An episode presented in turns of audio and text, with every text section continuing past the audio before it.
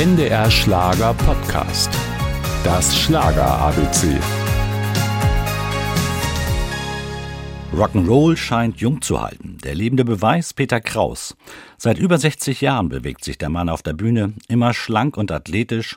Ein großes Geheimnis steckt nicht dahinter. Ich glaube, es ist eine Glückssache. Ich habe gute Gene und ich bin ein Bewegungsmensch und also ich bin mit Sicherheit nicht der, der also irrsinnig diszipliniert jeden Morgen sein sein Training macht über eine halbe Stunde. Ich bewege mich einfach laufend das ist alles. 1953 war Peter Kraus bereits ein Kinderstar.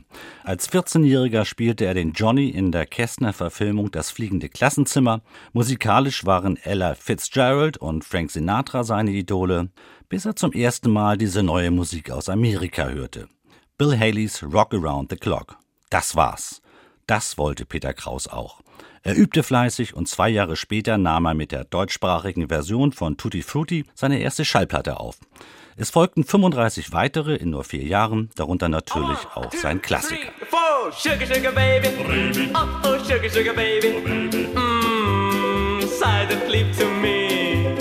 Peter Kraus sang nicht nur die Songs von Elvis Presley, ihm gefielen vor allem die Hüftbewegungen des großen Meisters. Als eine Kopie fühlte er sich nicht.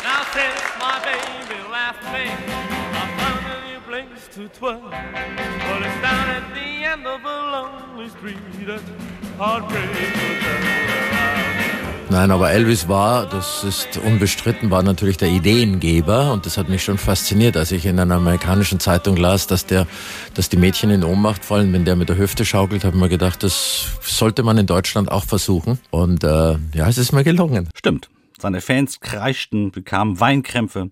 Auch wenn sie heute nicht mehr sein Auto mit Lippenstift bemalen, so lieben sie ihn immer noch. Die 52 Konzerte zum 75. Geburtstag waren jedenfalls komplett ausverkauft.